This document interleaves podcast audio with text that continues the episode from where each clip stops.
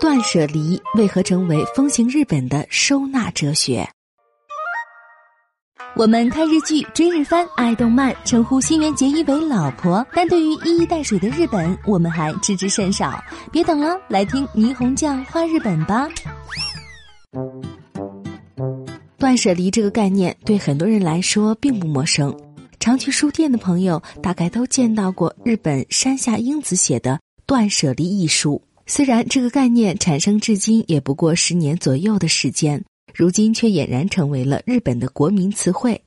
说起断舍离，人们大概还会想到另一人，就是二零一五年底入选美国《时代》杂志年度全球百位最具影响力人物的近藤麻里惠。他说：“人们应该把所有同一类别的物品放在一起，逐一拿起，问问自己，它是否给你带来了快乐。”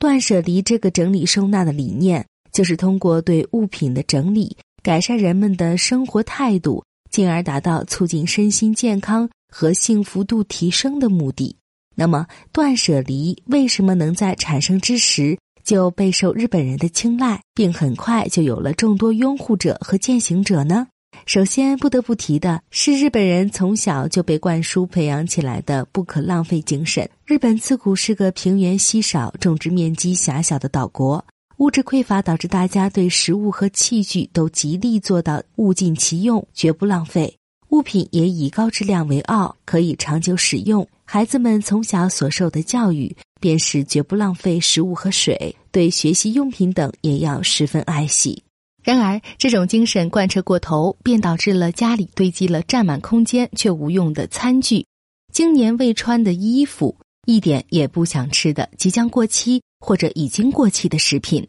不可浪费的精神让日本人对丢弃东西有一种罪恶感，这种精神负担无疑给人们带来了极大困扰。断舍离的出现，给了人们一个非常正当而轻松的理由，让大家能够坦然接受丢弃物品的行为。因为断舍离这个整理收纳理念中，裁量物品取舍标准的是这个东西我会不会用，而不是这个东西还能不能用。大多数人之所以囤积物品，是以物为中心来权衡，考虑到这个东西还能用，扔掉便是浪费。断舍离则是从人的角度出发，按照自身的实际情况来考虑自己能否让物品发挥价值。如果自己不用，即便是一件全新物品，一直放着也毫无意义。转换了思维的基准，选择就简单多了。这样的全新思路，就让人不得不去考虑：我想要过什么样的生活？我拥有的这些东西，真的是一个有意义的生命所必须拥有的吗？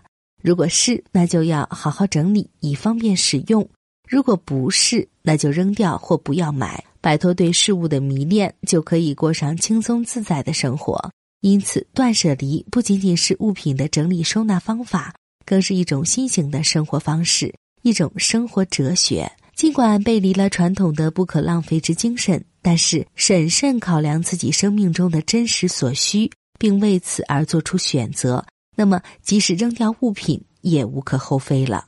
断舍离的核心就是舍弃不必要的东西，过上简单的生活。但是，为什么当代日本人急切的想要摒弃充满了多余之物的生活呢？日本有一种观点认为，如果生命中充斥了太多额外的多余之物，生命力就会降低。这是因为，如果有太多的信息或事物泛滥，人的心灵必将受到干扰，变得迷乱不安，从而看不清自己真正渴望的东西，自然也就无法做出正确的选择。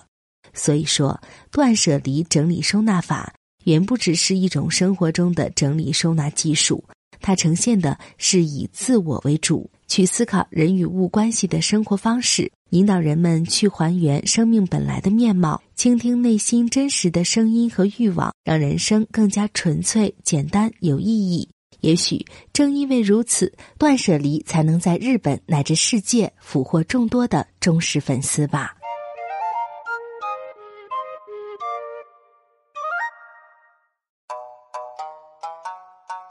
更多信息，请看日本网三 w 点一胖点 com。